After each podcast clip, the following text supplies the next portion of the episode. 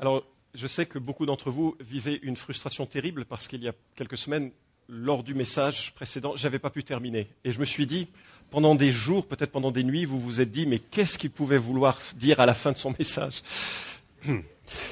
Non, ce n'est pas le cas? Moi, j'étais dans mes illusions comme ça. Mais je voudrais juste euh, profiter parce que c'est, euh, proverbe est assez concret. Et, les derniers moments, enfin les derniers éléments de ce message étaient des choses qui, euh, commençaient euh, plus particulièrement à être concrets et qui traitent de la, notion d'amitié. Euh, nous allons voir maintenant des, thèmes, des thématiques qui, sont très associées à notre quotidien. Aujourd'hui, on va, parler plus, spécifiquement de la, confiance en Dieu, comment ça se manifeste, comment ça s'exprime, comment ça se reconnaît, ça se vit, quels en sont les bénéfices. Et euh, la semaine prochaine, on parlera de l'éducation des enfants. Je ne sais pas si on pourra tout faire en un dimanche. Peut-être qu'il y en aura deux dimanches consacrés à ce sujet. On parlera du couple, euh, tous ces éléments dont Proverbe parle. Mais euh, dans le chapitre 2, on voit que la sagesse est, présentée, proposée comme une sorte de, de compagnon qui doit être stimulé justement par des compagnons. Nos amis seront ceux qui forgeront beaucoup de notre manière de voir les choses, beaucoup de notre comportement, et donc ils doivent être euh, choisis avec soin en quelque sorte. Ça, c'est une des choses qu'on a évoquées avec nos enfants régulièrement, c'est de faire attention à leur fréquentation, parce qu'une euh, fréquentation, ben, c'est parfois ce qui fait la différence entre des bons choix et des, mauvais choix, et parfois avec des conséquences assez, terribles. Et le livre des Proverbes parle de deux types d'amis. Il y a euh, l'ami, on va dire, qui est une sorte de voisin. Kidner, un commentateur, en parle ainsi. Le bon voisin doit être avant tout un homme de paix qui non seulement répugne à chercher querelle, je vous fais grâce des références, ou à l'attiser, mais qui témoigne au contraire d'une bonté désarmante et se montre généreux dans ses jugements. C'est un homme qui comprend que le silence est souvent préférable à la critique, qu'une chute mérite plutôt le secours que le mépris, et que le dégoût que vous inspire un être peut être dû plus à la méchanceté de votre cœur qu'au sien. Mais la bonté du bon voisin ne doit pas dégénérer en sentimentalisme. Il doit être capable de garder ses distances vis-à-vis de certains indésirables et de refuser une transaction peu sage avec la même euh, promptitude qu'il mettrait à accepter une demande justifiée. Et donc, euh, je trouve assez intéressant euh, quel type de personne nous sommes vis-à-vis de ceux qui nous entourent le plus. Il y a de quoi méditer, n'est-ce pas, dans ce petit résumé? Est-ce que nous sommes un homme, une femme, hein, vous pouvez remplacer, bien sûr, un être humain, un humain de bonté désarmante, généreux dans ses jugements, qui préfère le silence à la critique, le secours à la chute, qui garde ses distances vis-à-vis de certains indésirables. Et ça, je dirais que ça devrait caractériser l'attitude générale d'un enfant de Dieu dans ses relations professionnelles, dans ses relations avec euh, euh, son entourage plus ou moins distant. Et puis, bien sûr, la Bible, et Proverbes particulièrement, parlent d'un autre type d'amis ou de voisins. et cette fois-ci, le terme est plus euh, celui de l'amitié. Et cette amitié, dans le livre des Proverbes, elle est fidèle. Celui qui a des amis peut les avoir pour son malheur, mais il est tel ami plus attaché qu'un frère. Proverbe 18, 24. L'ami aime en tout temps et un frère est là pour aider dans la détresse. Proverbe 17, 17. L'amitié est franche. Les blessures d'un ami sont dignes de confiance. Les baisers d'un ennemi sont trompeurs. Je ne sais pas si vous êtes déjà arrivé de recevoir une flatterie de quelqu'un dont vous savez qui vous veut du mal, c'est. Euh, mais en même temps, un ami qui prend le temps de vous dire des choses que vous avez besoin d'entendre, c'est précieux, non? On, a peu de ce genre de relations. Euh, parfois par euh, pudeur ou parce qu'on n'a pas créé des amitiés non plus, hein, ça peut être aussi le cas. Ou parfois parce qu'on a peur d'être rejeté. Mais l'amitié réelle, elle, donc qui a pris le temps d'être construite, on ne vient pas vers quelqu'un en disant je suis ton ami, je vais te dire tes quatre vérités. Clac, clac, clac Ça ne marche pas comme ça. Mais l'amitié réelle qui a été construite, qui a été nourrie, qui a été façonnée, permet qu'on puisse à un moment donné dire assis-toi, je voudrais te dire un truc. Et si je te le dis, c'est parce que je t'aime. Puis on ne le dit pas comme ça en disant assis-toi. Hein. bon. Un homme qui flatte son prochain tend un filet sous ses pas. Celui qui reprend un homme trouve ensuite plus de faveur que celui dont la langue est flatteuse. D'autre part, elle est réciproque. Les échanges qu'apporte l'amitié bénéficient aux deux. Il y a un réconfort, Proverbe 27.9, il y a également un apport mutuel. Le faire aiguise le faire, ainsi un homme aiguise la personnalité de son prochain. Il y a quelque chose de beau dans l'amitié parce qu'on va pouvoir s'encourager, s'aiguiser. Je crois que c'est l'un des avantages des groupes de croissance. c'est que l'on peut passer du temps ensemble, on peut être un peu transparent à la hauteur de la confiance que l'on a l'un vis-à-vis de l'autre, et puis on peut alors s'aiguiser, s'encourager, se fortifier, se rappeler des choses. Et autre caractéristique, elle est sensible. Elle sait ce qu'est euh, que l'amitié est fragile. Euh, des choses peuvent se briser par l'amitié, donc il y a une sensibilité à, avoir. Il s'agit de ne pas abuser de l'hospitalité, par exemple. Si vous avez un bon ami, ce n'est pas une idée de le revoir tous les soirs chez lui pour demander l'apéro. Euh, c'est dans la Bible. Euh, il y a un truc que j'ai trouvé absolument génial, ça se trouve en Proverbe 27, 14. Si quelqu'un bénit son prochain à haute voix et de grand matin, cela lui est compté comme une malédiction. Ça veut dire quoi? Va pas chez ton ami à 6 heures du matin en lui disant Bonjour C'est ça que ça veut dire. Tu vas mal être reçu. Il y a, une certaine sensibilité à avoir. On ne va pas réveiller son, ami à un moment où ce n'est pas de bonne loi. D'accord? Euh, Ou bien avoir, euh, savoir s'arrêter dans les plaisanteries qui parfois blessent et font du mal. Elle est fragile et donc euh, l'amitié ne doit pas se nourrir de trahisons, de calomnies qui peuvent vraiment briser une amitié. Alors, je, trouve pertinent de euh, ceci parce que tout, cela, tous ces éléments de la relation que nous entretenons les uns avec les autres, ce sont des éléments qui vont nourrir une certaine sagesse, qui vont nourrir une certaine compréhension, une certaine manière de, vivre. Et le rapport à notre propos ce matin est nul parce qu'on part maintenant sur un autre thème qui est celui de la, confiance. Et euh, euh, je voulais simplement, comme je vous l'ai dit, éviter la frustration de vous dire Oh là là, il n'a pas terminé le dernier message. Voilà. Le, chapitre que nous regardons ce matin, euh, chapitre 3, est pétri d'éléments qui définissent la confiance. Et je crois que la confiance, et notamment la confiance en Dieu, ou plutôt en Jésus-Christ, ou plutôt associé à cela, en Jésus-Christ, le seul parfait, le seul intermédiaire, le seul prêtre, roi, prophète dans tous les sens du terme, le créateur, le rédempteur, le premier et le dernier, la solution avec un S majuscule, dans tout ce que ce mot a d'ultime et de réparateur, la confiance en Dieu est le thème unifiant de l'ensemble de la Bible.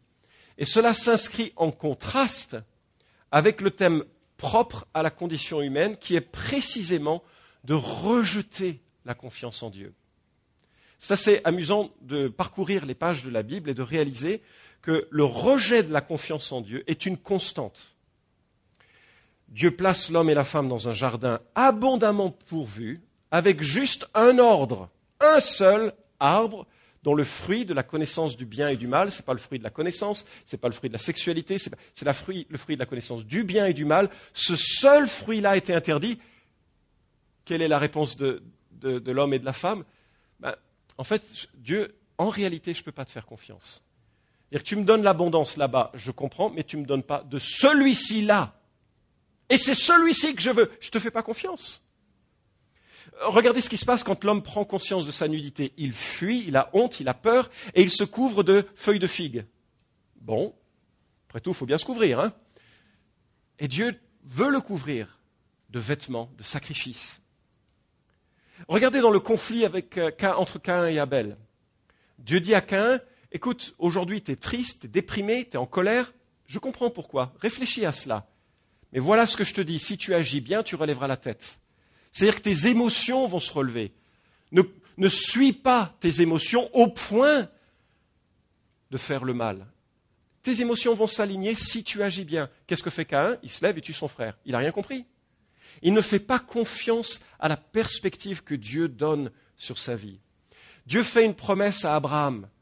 De ta descendance, tu auras celui qui va être en bénédiction pour toutes les nations. Bon, c'est vrai qu'à 99 ans, il se dit, euh, ça se fait attendre. Et je me dis, 99 ans, c'est vrai que ça fait vieux pour enfanter. Enfin, je ne sais pas, mais je me dis, S'il y en a qui en sont à cette apprenez-moi les choses. On peut comprendre que Sarah s'est mise à rire lorsque Dieu vient en disant l'année prochaine, ta femme aura un fils. Et puis elle est dans sa tente pliée en deux. Pliée en deux. Abraham se dit, bon, la promesse ne vient pas, alors je vais prendre les choses en main. Et selon les coutumes de l'époque, c'était légalement possible. Il prend une mère porteuse et il enfante lui-même le fils de la promesse, et ce n'est plus le fils de la promesse, c'est le fils des œuvres humaines. Abraham n'a pas confiance en Dieu, en même temps je ne lui jetterai pas la pierre. Hein. À bien des reprises, les rois d'Israël sont amenés à prendre des décisions. Est-ce que je vais avoir confiance en Dieu ou est-ce que je vais faire des alliances avec l'Égypte, avec la Syrie, avec la Syrie, avec Babylone, avec... Et, et, chaque fois, il y a le même thème qui revient. Où est ta confiance? Donc, d'un côté, l'homme ne veut pas faire confiance à Dieu, c'est presque instinctif, répulsif. Je ne sais pas si vraiment tu es digne de ma confiance, Dieu. Et de l'autre côté, le thème propre à l'action de Dieu tout au long de la Bible, c'est Faites-moi confiance. Dieu promet à Ève que sa descendance écraserait le diable. Dieu couvre la nudité d'Adam et Ève par des vêtements de peau.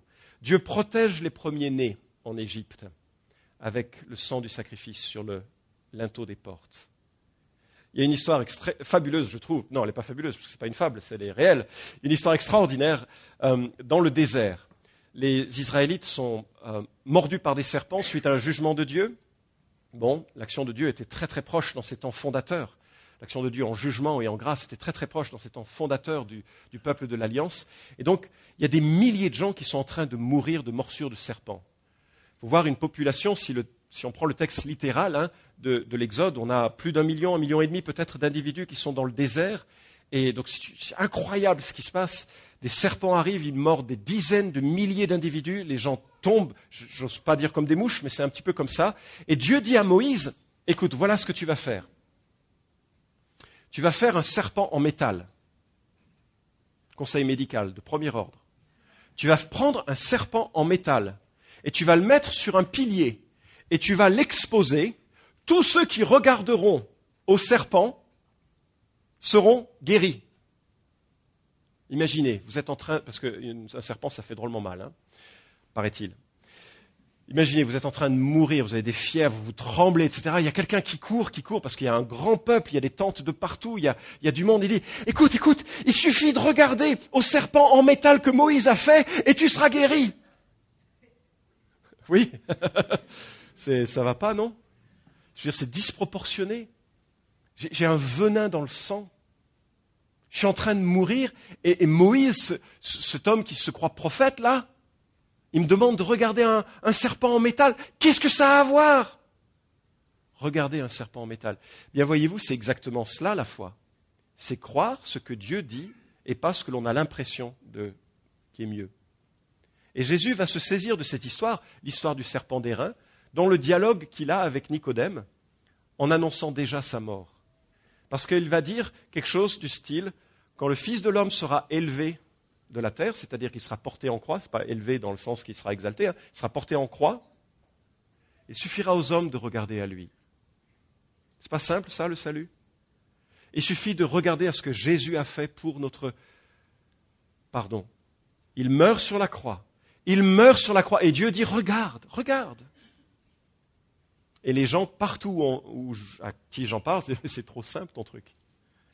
C'est trop simple. Je ne peux pas avoir confiance à un truc qu'un gamin peut comprendre. Ce n'est pas, pas digne de moi. L'évangile est d'une simplicité déconcertante. Regarde à ce que Jésus a fait à la croix pour déposer à ses pieds ton péché.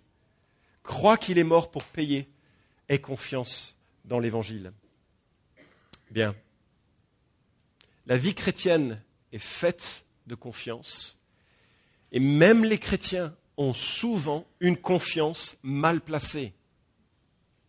Voyez-vous, on est rapide pour pointer du doigt les grandes erreurs de l'Église catholique. Je le dis avec tout respect pour les catholiques. Je connais des catholiques qui sont vraiment chrétiens. Ce n'est pas mon propos. Hein. Mais quand on pense pourquoi vous serez sauvés, les gens disent oh bah parce que j'ai été baptisé. Ouf, c'est la pire réponse, n'est-ce pas? Ce n'est pas le baptême d'un prêtre qui sauve, hein. ni d'un pasteur, ni de quiconque. Ce n'est pas le baptême qui sauve. Il y en a qui, disent Ah, mais j'ai fait un certain nombre de prières, ou j'ai fait des bonnes œuvres, ou bien je n'ai pas fait ça. J'ai pas tué, j'ai pas violé, j'ai pas fait du mal. Donc Dieu va me donner la médaille du salut. Ce n'est pas une bonne réponse. La Bible dit c'est pas par les œuvres qu'on est sauvé. C'est vraiment une très très mauvaise réponse. Parce que ça implique quoi? Ça implique une confiance en soi. Mais les évangéliques ne sont pas dénués de ce genre de problème. Parce que parfois j'entends ceci. Pourquoi est-ce que je suis sauvé? Parce que je me suis converti. Parce que je me suis repenti. parce que je vais à l'église, parce que j'ai levé la main à une réunion d'évangélisation, parce que j'ai fait ceci, parce que, parce que, parce que moi. Et tout le message de la Bible, c'est Dieu, Jésus, Jésus. Alors, nous allons, euh, euh, nous allons lire enfin chapitre 3. On ne fera pas tout le chapitre, j'ai l'impression, ce matin. Je ferai la suite la semaine suivante. Euh, il y, a de la place devant par ici ou sur, sur les côtés. Je vous en prie. Mais j'aimerais qu'on lise chapitre 3, donc à partir du verset 1. Il y a trois poèmes et on va les lire les uns après les autres. D'accord? Trois poèmes qui commencent à être des exhortations pour un fils. Et c'est centré sur le verset 5. Confie-toi en l'éternel de tout ton cœur et ne t'appuie pas sur ton intelligence. Reconnais-le dans toutes tes voies et c'est lui qui aplanira tes sentiers. Il y a beaucoup de gens qui prennent ce, chapitre 3 avec ce verset en disant voilà comment ça se passe. Si tu fais confiance à Dieu, tout ira bien. Vous connaissez le refrain. Toute chose concourt au bien de ceux qui aiment Dieu. Si tu fais confiance en Dieu, tout ira bien. Laissez-moi vous raconter une petite histoire juste pour plomber l'ambiance. J'aime bien plomber l'ambiance le dimanche, c'est pour ça que vous êtes, on est venu et sont rassemblés, n'est-ce pas? Il était une fois, c'est une histoire vraie, il était une fois un jeune homme très sympathique puisqu'il voulait devenir pasteur. Je suis pour, bien sûr, ce genre de démarche. Et ce jeune homme qui voulait devenir pasteur était dans une université chrétienne où il a rencontré une jeune femme chrétienne. Formidable. Tous les deux n'avaient des yeux que l'un pour l'autre ils sont mis à prier, Seigneur, montre-nous la voie. Si c'est vraiment de ta volonté que euh, notre relation s'établisse. Ils ont beaucoup prié, ils ont cherché le conseil des gens, ils ont fait tout selon le code. Ils se sont mariés, ils ont eu deux enfants. Sept ans plus tard, cette femme vient auprès de son mari en disant Il faut que je te dise quelque chose. J'ai jamais su gérer, j'en ai jamais parlé, mais j'ai depuis toujours eu des relations homosexuelles qui ont continué après notre mariage. Je m'en vais, je reviens vers la femme que j'aime. Six ans plus tard, cette femme se suicidera, laissant les deux enfants dans un pétrin émotionnel et relationnel que vous pouvez imaginer, fait de drogue, de, enfin, la catastrophe. Voilà un jeune couple qui pourtant s'était confié en Dieu et pour qui l'histoire ne s'est pas terminée bien. Et vous savez pourquoi? Euh, parce que Dieu, dans un décret qui nous échappe et dont nous ne connaîtrons les tenants et les aboutissants que dans le ciel, Dieu parfois utilise les situations de souffrance et de violence de nos cœurs et de cœurs de ceux qui nous, euh, qui nous entourent pour faire émerger une confiance qui n'est pas une récompense, mais une confiance qui est simplement l'attachement à Dieu parce qu'il est Dieu, pas parce qu'il peut me donner des choses. La confiance en Dieu, est un, impératif et une exigence et une attente, même si Dieu, dans son chemin et sa manière de faire, ne nous traite pas comme nous aimerions qu'il nous traite. C'est toute la puissance de la réaction de Job qui dit quand bien même il me frapperait, je l'aimerais. Premier poème, chapitre 3, Proverbe. Mon fils, n'oublie pas mon enseignement et que ton cœur garde mes commandements, car ils augmenteront la durée de tes jours, les années de ta vie et ta paix. Que la loyauté et la vérité ne t'abandonnent pas. Lis-les à ton cou, écris-les sur la table de ton cœur. Tu acquerras ainsi grâce et bon sens aux yeux de Dieu et des humains. Confie-toi en l'Éternel de tout ton cœur et ne t'appuie pas sur ton intelligence. Reconnais-le dans toutes tes voies et c'est lui qui aplanira tes sentiers. Ne sois pas sage à tes propres yeux. Crains l'Éternel, écarte-toi du mal. Ce sera la santé pour ton corps et un rafraîchissement pour tes os. Honore l'Éternel avec tes biens, avec les prémices de tout ton revenu. Alors tes greniers seront abondamment remplis et tes cuves regorgeront de vin nouveau. Premier poème.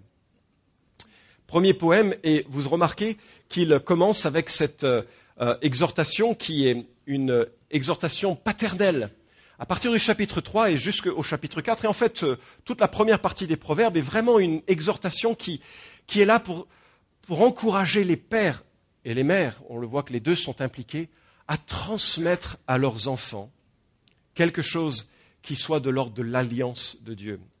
D'ailleurs, vous pourriez écouter ce message si vous êtes parent en disant, tiens, voilà les éléments sur lesquels je dois faire attention pour parler à mes enfants.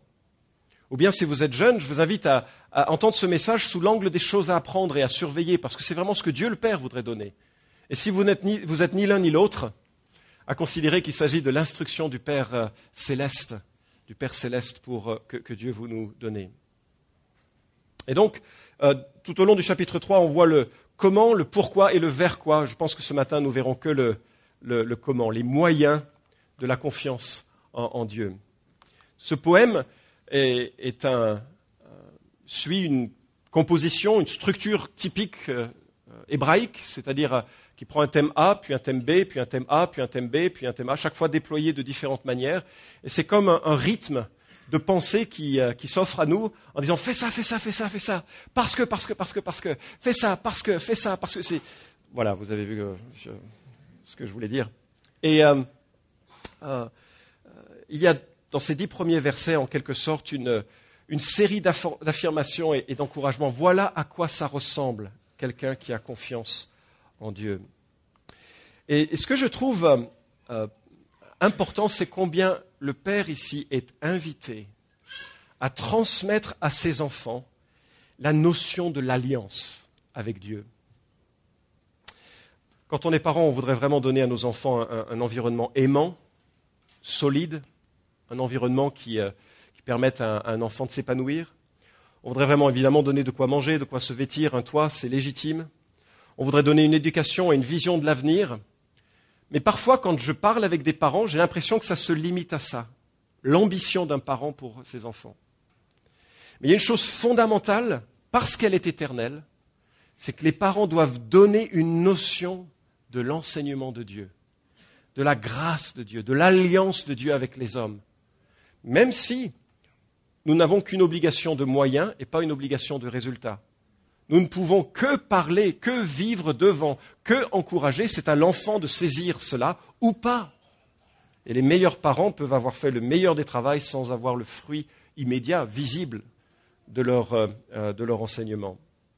Mais ce dont il est question ici, c'est l'enseignement, c'est la Torah, c'est-à-dire la loi, les commandements de Dieu. Mais remarquez que ce n'est pas lié à une quelque chose d'extérieur, c'est lié au cœur. C'est-à-dire que, et c'est pour ça que je parle d'alliance, il ne s'agit pas de faire que des enfants deviennent des singes de Dieu. C'est-à-dire qu'ils marchent au pas. Ils arrivent à l'église, grand sourire. Un sourire évangélique, c'est important. Euh, qui sachent réciter plein de versets, même si euh, connaître l'écriture, ça peut être super si c'est vécu correctement. Mais il ne s'agit pas de singer les choses extérieurement de savoir dire bonjour à la dame et de ne pas courir dans l'église. Il s'agit de avoir un cœur qui est marqué par la parole de Dieu. Et euh, l'auteur, Salomon, ici, nous demande de les garder, ces commandements. C'est pourquoi il faut être présent à l'Église, parce qu'on renouvelle notre alliance, notre engagement. C'est pourquoi il faut lire la Bible chaque jour. Enfin, il faut pas que c'est une loi tous les jours, mais parce qu'on renouvelle notre pensée qui oublie rapidement les choses de Dieu, pour que ça se transforme non pas simplement en une connaissance, mais en une marche et une obéissance. Et finalement, Jésus dit la même chose. En Jean 14, 21, il dit, Celui qui a mes commandements et qui les garde, c'est celui qui m'aime. Il n'y a pas d'amour authentique pour Dieu sans obéissance. C'est dur, hein? Mais il n'y a pas d'amour pour Christ sans obéissance. De la même manière qu'il n'y a pas de vie chrétienne authentique sans repentance, parce que notre obéissance ne sera jamais à la hauteur de ce que Dieu attend. il y a toujours une, une, marche où, Seigneur, toute ma vie est à toi. Je veux marcher dans tes voies. Instruis-moi dans mon cœur. Et oups, je réalise, je me suis encore planté. Je viens à toi dans la repentance. Je viens pour que tu construises mon cœur de nouveau tu le raccommodes, que tu le fortifies, que tu m'encourages. Le réveil spirituel, c'est lorsque des hommes et des femmes minimisent le temps entre leur péché et leur repentance. Roy Ession, qui a écrit plusieurs livres sur le réveil, dit que euh, le, le, réveil, ce n'est pas le ciel qui s'ouvre, c'est le plancher qui s'effondre. Parce que ça nous met à genoux devant un Dieu qui est saint, majestueux et qui dévoile tout de nous dans notre péché. On dit de lui qu'à la fin de ses jours, alors que c'était un homme dont tous pouvaient dire que c'était quand même un, chouette frère hein, qui, avait, vraiment cheminé avec le Seigneur. Lors d'une réunion, euh, il y avait un temps de, bah, réponse à la, prédication par un temps de repentance. Et il était l'un des premiers à difficilement sortir de sa chaise roulante pour essayer de venir devant et dire je veux être le premier à me repentir. C'est tellement un privilège et une grâce Les commandements doivent avoir un impact en nous au point de nous conduire dans euh, cette démarche-là. Et notez les conséquences, ils augmenteront la durée, la durée de tes jours. Il est très fréquent dans l'Ancien Testament d'associer le respect de la loi et la longévité. C'est marrant, ça ne m'attire pas trop. Mais je pense que c'est dans la logique de l'Ancien Testament. Pour moi, le ciel, c'est parfait. Si ça peut venir demain, ça me va aussi. Hein. vous voyez ce que je veux dire Ce n'est pas une menace, hein, le ciel, hein, la vie avec Jésus. Mais il y a plus. Il est question ici les années de ta vie et de ta paix. Euh, si vous avez expérimenté l'aliénation du péché, le poids de la correction du Seigneur, correction paternelle, vous savez le privilège que c'est de marcher dans les chemins de Dieu. Il y a une paix, on est à l'aise. Donc, il s'agit, si on a confiance en Dieu, de croire ce que Dieu dit au point de marcher selon Dieu. C'est ça la confiance. Je crois ce que Dieu dit au point que même si je ressens l'inverse, je fais ce que Dieu dit. C'est pas facile, hein? Mais c'est ça la confiance en Dieu. Deuxième discipline de la confiance en Dieu, au verset 3, que la loyauté et la vérité ne t'abandonnent pas. Loyauté, ou plutôt la, bienveillance, et puis la vérité comme une sorte de, comportement. Deux qualités qui sont déjà associées à, à, la personne de Dieu. Dieu est cela, il est loyal, il est vérité. Et c'est un peu comme deux vertus qui doivent orienter notre cœur. La spiritualité doit s'inscrire en nous comme quelque chose où on est loyal, loyal vis-à-vis de Dieu, loyal les uns vis-à-vis des autres. Et la conséquence, tu acquerras ainsi grâce et bon sens aux yeux de Dieu et des humains. Les gens qui sont, dont on perçoit qu'ils sont loyaux avec Dieu, ils nous attirent, non? J'aime bien passer du temps avec des gens comme ça, parce que ça m'édifie, ça m'encourage. Et donc il y a comme une sorte de renommée qui, est le fruit d'une personne qui est sage et qui a confiance en Dieu. Parce que la vie, c'est quand même un peu comme une tempête. Pas toujours, comme les tempêtes, ça ne dure pas toujours. Mais la vie, c'est parfois comme une tempête. Et parfois, on a juste besoin de quelqu'un qui soit en dehors de la tempête, qui puisse entendre ce qui se passe, et qui ait suffisamment de loyauté vis-à-vis de Dieu et vis-à-vis de, nous pour pouvoir entendre, écouter et donner quelques pistes de, chemin. Proverbe 22 nous dit, la renommée est préférable à de grandes richesses, la grâce vaut mieux que l'argent et que l'or. Proverbe 27, 21, le creuset est pour l'argent, le four pour l'or, mais un homme est jugé d'après sa renommée. Donc avoir confiance en Dieu, ce n'est pas simplement avoir confiance dans ce que la Bible dit, c'est aussi être loyal vis-à-vis de Dieu et les uns vis-à-vis des autres, mais c'est également avoir confiance dans la personne même de Dieu. J'ai suffisamment développé la notion de confiance dans l'introduction pour ne pas revenir dessus, mais on, on tombe sur cette autre exhortation ici, confie-toi en l'Éternel. Confie-toi en l'Éternel. Vous avez remarqué que c'est en contraste avec ne sois pas sage à tes propres yeux. Et je me dis, chaque fois que j'ai cru être plus sage que Dieu, excusez l'insolence et l'arrogance, hein, mais je, dois l'admettre, c'est comme ça que, je l'ai vécu. Chaque fois que j'ai cru être plus sage que Dieu, je me suis planté. Enfin, c'est évident, même en le disant comme ça, on se dit, bah, t'es pas, tu devrais avoir suffisamment de sagesse pour le savoir avant même de le. Mais bon, dans la réalité, ça se passe de façon beaucoup plus sournoise. Hein. J'aimerais pouvoir avoir la lucidité sur mes paroles et sur mes pensées ou sur mes actes en amont, mais ce n'est pas toujours le cas. Parfois, je dois me rattraper dans la, repentance. Et, je me dis, euh, confie-toi en l'Éternel de tout ton cœur, de l'intérieur, t'appuie pas sur ton intelligence, reconnais-le dans toutes tes voies. Comment, comment ça s'applique, avoir confiance en, en Dieu? Ben, quand on est dans l'adversité, je pense à ce jeune homme dont j'ai évoqué la triste histoire. Qu'est-ce qu'on peut lui donner comme conseil quand il vient et qui dit voilà, j'ai fait confiance en Dieu, je me suis marié selon Dieu, et c'est la pire des catastrophes qui me tombe dessus. Nos enfants sont en train de, pourrir leur vie, euh, j'ai plus de vie de couple, ma femme s'est suicidée. Enfin, vous imaginez le poids que ça peut représenter Qu'est-ce que vous lui diriez? Qu'est-ce qu'on peut lui dire? Euh, D'abord, il ne faudrait pas lui dire grand-chose. Hein. La première chose à faire quand quelqu'un souffre, c'est de ne rien lui dire. C'est juste le prendre dans les bras et pleurer avec lui. Hein. La Bible nous dit pleurer avec ceux qui pleurent, pas parler avec ceux qui pleurent. D'accord? C'est un conseil utile. Les amis de Job, ils n'avaient pas compris ça. Hein. Mais peut-être après, quand la tension émotionnelle s'est apaisée, peut-être il y a un temps où vraiment la question peut être posée plus paisiblement et, et réfléchie. Mais se confier en l'éternel, c'est aussi se confier dans le fait que Dieu peut faire émerger la personne de Christ au travers de la souffrance pour nous rendre capables de comprendre ceux qui ont la souffrance de ce genre. C'est de se souvenir, justement, contrairement à sa propre intelligence, que Dieu est maître et souverain et que cela même n'a pas échappé à son contrôle. C'est incompréhensible, mais ce n'est pas un accident. Et qu'on n'est responsable que de soi, on n'est pas responsable des autres. Ézéchiel 18 interdit un père de se sentir coupable pour les fautes de ses enfants.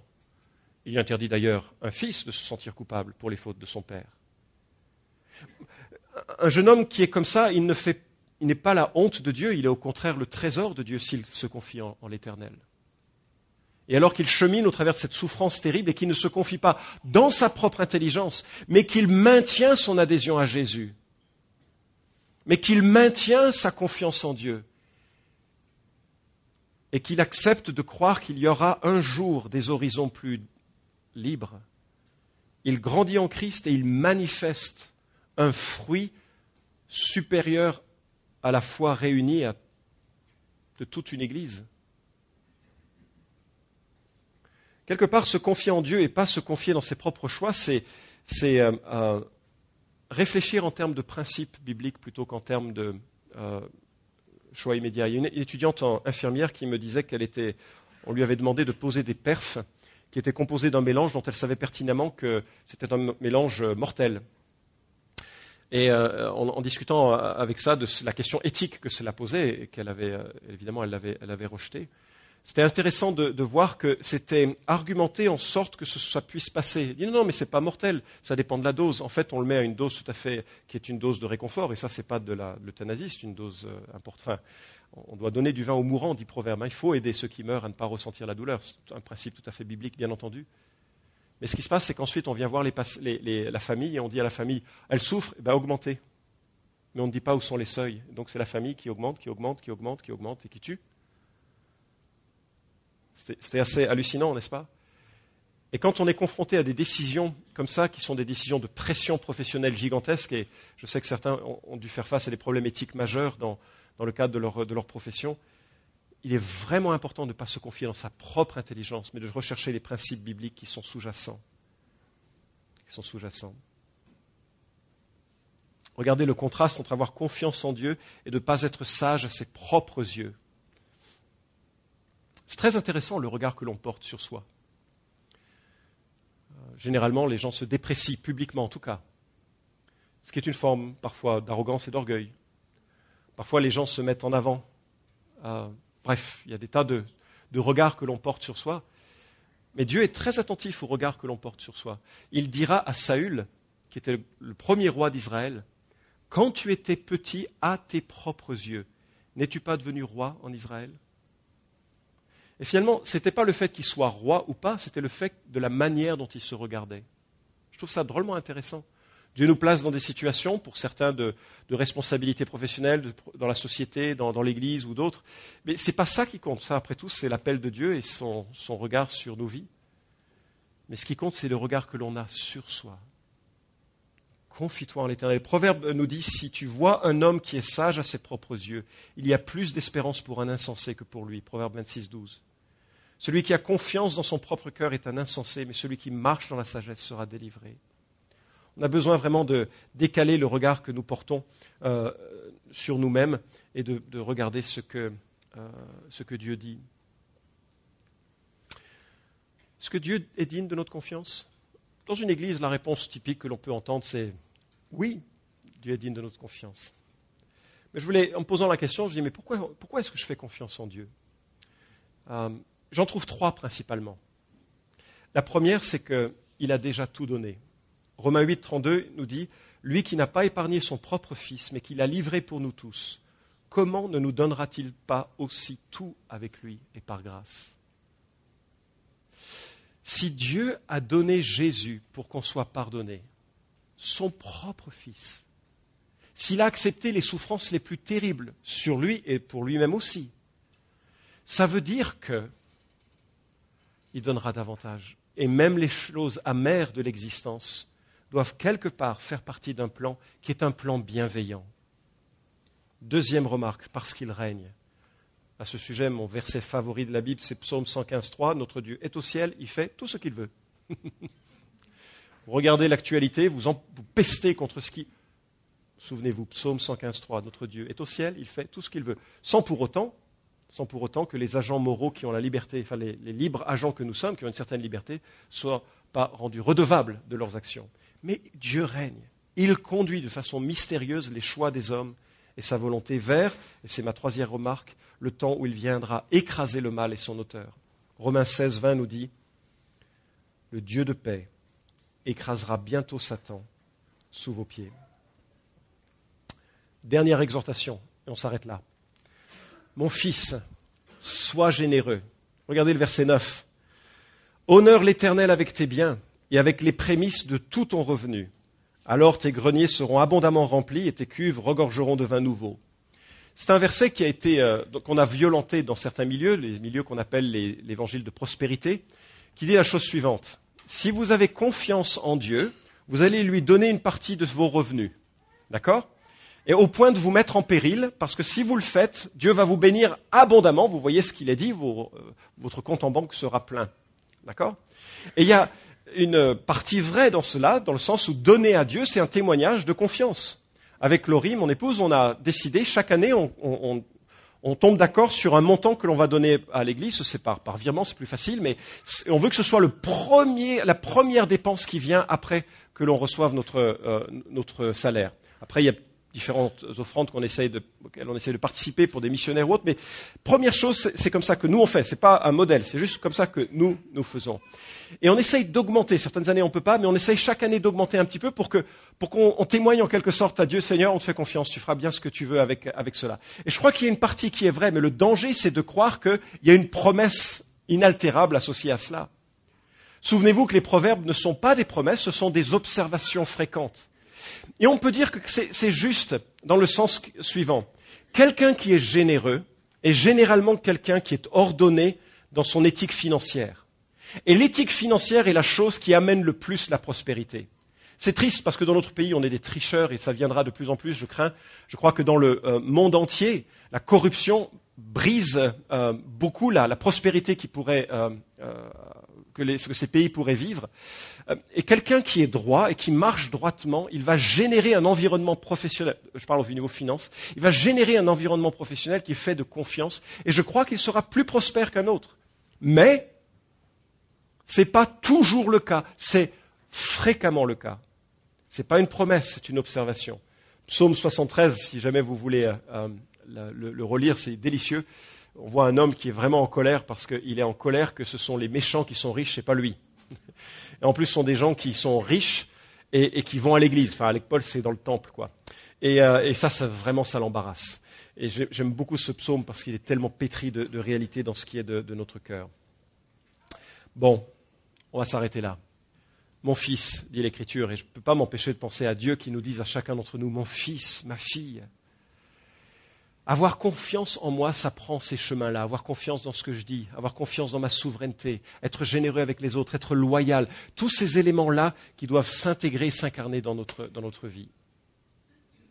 J'espère qu'en tant que, enfin, en tant que personne, vous avez aussi et surtout fait une démarche de confiance pour votre salut. La Bible dit qu'on ne naît pas chrétien, on le devient. La conversion est une nécessité, pas une église, pas un pasteur, pas une religion, à la personne de Jésus-Christ. Si ce message vous touche ce matin, j'espère que dans votre cœur, vous aurez le, désir de, vous confier en Dieu pour, euh, euh, pour le connaître lui personnellement. Je vous invite à la prière. Seigneur mon Dieu, je voudrais te, rendre grâce parce que tu as balisé le chemin de la foi et de la confiance.